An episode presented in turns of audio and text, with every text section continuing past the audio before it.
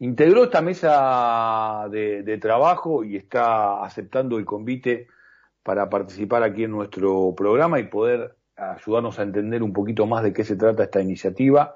Oscar Padín, director del Instituto Nacional de Investigación y Desarrollo Pesquero. Oscar Edgardo Chini, saludo aquí por Estado de Alerta, por Radio Cooperativa, ¿cómo te va? ¿Cómo le va? Mucho gusto, Eduardo. Un gusto y gracias por invitarnos a participar en su programa. Al contrario, gracias por, por atendernos. Oscar, sintetizame de qué se trata esta iniciativa. Bueno, a ver, primero, eh, eh, primero quiero hacer una aclaración, si usted me permite, yo me especializo en planteos políticamente incorrectos, pero cuando la balsa habla de ir a naufragar, entiendo yo que se refiere a sumergirse a fondo en una experiencia. Ah, bueno, pará, pará. Lo digo porque yo compartí esas épocas juveniles. ¿eh? yo también las he compartido, Oscar, pero pará, pará, me sacaste de terreno. Este, yo fui incluso plomo de alguno de los primeros grupos de rock nacional, así que este, me sacaste, me sacaste de la cancha, me invitaste a jugar otro partido. Yo digo lo de naufragar por el tema de Tanguito, ¿no? Este, que lamentablemente termina él mismo eligiendo naufragar. Sí, claro. Este, pero bueno, eh, me encantó esta disgregación, este desliz. Eh, sí, yo creo más que se trata de entregarse plenamente a la experiencia de vivir. está bien. Pero uno cuando naufraga se pierde, digamos, vos más sos más de, de aguas adentro que yo, pero digo, uno cuando naufraga se pierde, ¿no? De alguna manera, cuando sobrevive con la balsa de madera es porque resiste a, las, a los temporales, ¿no? Eh, pero bueno, bueno, eh, yo vuelvo, vuelvo, vuelvo a, la, materia. Me gustó que arrancaras por ahí, me gustó que arrancaras por ahí porque estamos hablando y, y, venimos de, hablar de la balsa, está muy bien. Bueno, este, no, me, quería primero referir a nuestro instituto. Nuestro instituto es, como ustedes saben, bueno, o, entiendo que la auditoría le puede interesar, es un centro descentralizado del Ministerio de Agricultura, Ganadería y Pesca de la Nación que tiene sede en Mar del Plata y que tiene una responsabilidad de asistir al Consejo Federal Pesquero y a la Subsecretaría de Pesca y Agricultura de Nación en aspectos científicos que tienen que ver con el comportamiento de las pesquerías de interés comercial. El Consejo Federal Pesquero, que está formado por representantes de distintas provincias y miembros del Ejecutivo Nacional, eh, es un poco la expresión federal de la actividad que desarrolla nuestro instituto. Es decir, la información que nosotros generamos sobre estas pesquerías son de interés tanto de la Subsecretaría de Pesca como de las autoridades jurisdiccionales. Y en ese ámbito nos invitaron a participar eh, en esta en esta reunión. Eh, lo que quiero también puntualizar es que el trabajo de evaluación pesquera no es solo pescar y medir pescado, tiene que ver también con aspectos oceanográficos, las corrientes marinas que son las que transportan los nutrientes, la temperatura de la corriente de, de la columna de agua, la presencia de variables físicas y, químicas que condicionan un poco lo que se llama cadena trófica, es decir, la cadena de alimentación entre peces, ¿no? Y, y, esto es muy importante porque los peces se reproducen, pero después las larvitas, los huevitos de las larvitas, tienen que encontrar un medio ambiente propicio y eso genera el éxito de la reproducción y particularmente sensibles las especies que son del año, como el calamar, el langostino, y eso representa que la siguiente temporada va a ser exitosa o no en la oferta de, especies para que llegue la pesquería a ellas.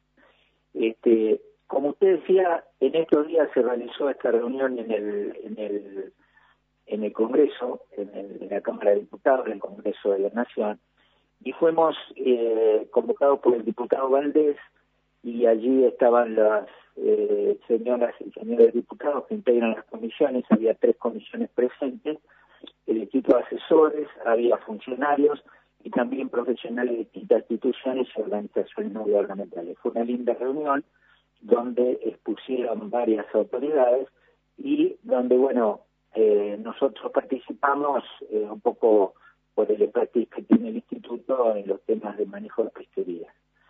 Este, no sé si usted quiere que yo le dé una idea de qué significa esto del agujero azul. La palabra agujero azul. En realidad, hasta aquí me hiciste una crónica casi periodística de lo que fue la reunión Oscar. Eh, y mucho de esto nosotros lo comentamos eh, en el momento en que se hacía esta reunión, porque ah, estábamos en aire en esos mismos momentos.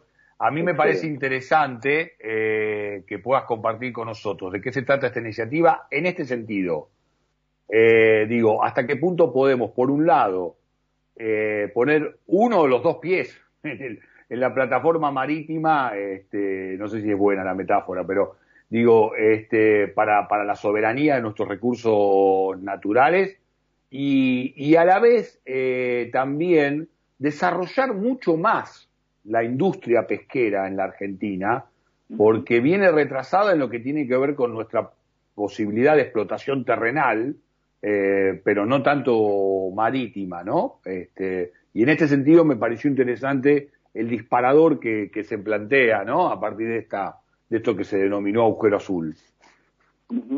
Bueno, esta es una zona identificada a través de unos cuantos años de evaluación y estudio como una zona de particular sensibilidad por la concentración de biodiversidad y otras características, ¿no? Este, desde el punto de vista científico eh, ha sido denominado agujero azul, decía, por porque las imágenes satelitales de falso color aparece como una zona azul por la profundidad y por las temperaturas. Este, e, e, está en una zona muy interesante porque está dentro de una zona, tiene un sector de plataforma continental, este, lo que es eh, la parte plana hasta los 200 metros de profundidad, inmediatamente una parte del frente del talud, es cuando esa plataforma se sumerge a profundidades que pueden ir hasta mil, dos mil, tres mil metros y eh, y también los fondos que siguen después del pie de ese eh, esta zona que ha sido propuesta en el, en el proyecto, estamos hablando de esto, de un proyecto de ley que busca generar un área protegida en esta zona. Este, evidentemente, esa zona también implica un cambio de jurisdicción sobre la columna de agua, ¿no? No sobre los fondos. Eh, en el caso de la columna de agua, hasta las 200 millas de jurisdicción de zona económica exclusiva del Estado argentino, es el país ribereño, y después son aguas internacionales. La columna de agua, digo, porque los fondos se proyectan hasta las 350 millas como la plataforma extendida, que esto ha sido negociado este, y propuesto por la Argentina a través de un estudio bastante profundo y aceptado por la comunidad internacional. En esta columna de agua ocurren fenómenos de distinto tipo que tienen que ver con, eh, digamos, el tipo de profundidades y, las corrientes marinas, como decía, y algunas de las cuestiones que tienen que ver con las especies presentes. Este, pero la, la constante en toda esta zona es una muy rica biodiversidad marina que merece ser protegida. Mm. Tan, rica y tan merece ser protegida que vienen otros este, piratas de distintas partes del mundo a quedarse con lo que no le corresponde y por ahí la Argentina no termina de, ejercer este, su derecho justamente de soberanía este, oceánica marítima eh, en estos en estos en este sur argentino. Eh, de hecho Oscar eh, por ahí va más allá del rol que vos cumplís desde, desde este, como director del Instituto Nacional de Investigación y Desarrollo Pesquero, pero hacia el, el 2025 se van a empezar a cerrar, a terminar los tratados antárticos y del Atlántico Sur, en lo que tiene que ver con la soberanía, y hay que trabajar muy fuerte al respecto para que todo este laburo que ustedes están haciendo y para profundizar el desarrollo realmente sea un capital para el país y que implique justamente este, lograr un mayor, un mayor desarrollo en lo que tiene que ver con la explotación marítima y los, los recursos naturales que nos pertenecen, ¿no? Sí, esta es un área de, de una acentuada actividad pesquera por parte de flotas internacionales, dirigida principalmente al calamar, ¿no? Este, también hay pesca por arrastre, pero la intensidad de esa pesca por arrastre no es muy conocida.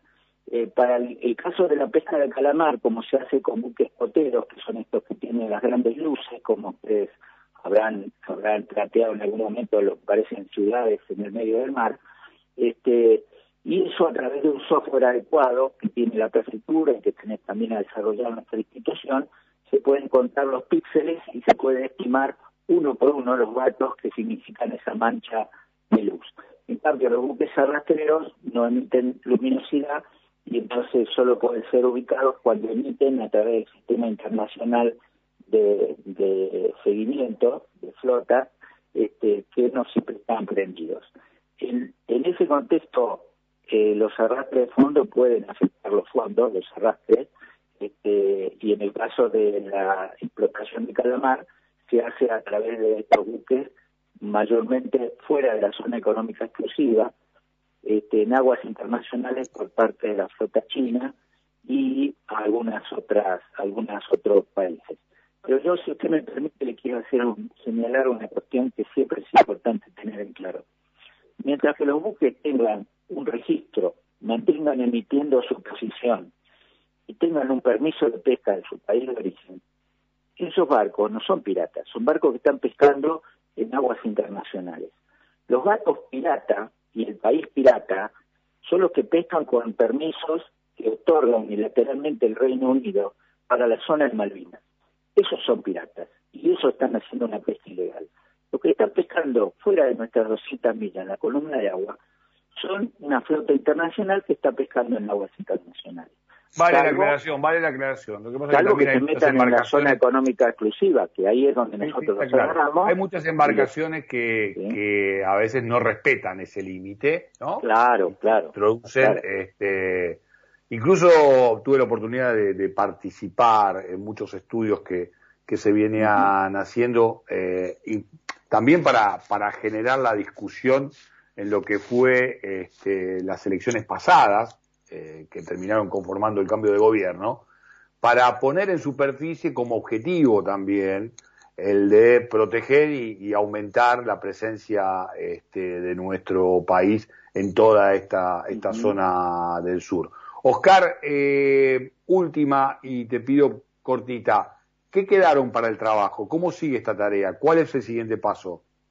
Bueno, se tomó en consideración parte de lo que fue volcado en esta discusión, las presentaciones que hicieron distintas autoridades, este, y se, se eh, planteó continuar con estas reuniones para avanzar en el tratamiento o en la colaboración para el tratamiento del, proyecto de ley que está propuesto eh, por la diputada Tamaño y otro otro grupo de diputados. Pero creo que esto es muy importante que se haya hecho esta convocatoria porque da la oportunidad tanto a los diputados como a los cuerpos de asesores, de tener una interacción directa con distintas áreas de conocimiento y, y, generar, digamos, una, una, una, un cuerpo de información eh, más claro para, para delimitar el área y para también establecer eh, criterios de categoría de un área de esta naturaleza. Es decir, qué se puede hacer aquí o qué no se puede hacer.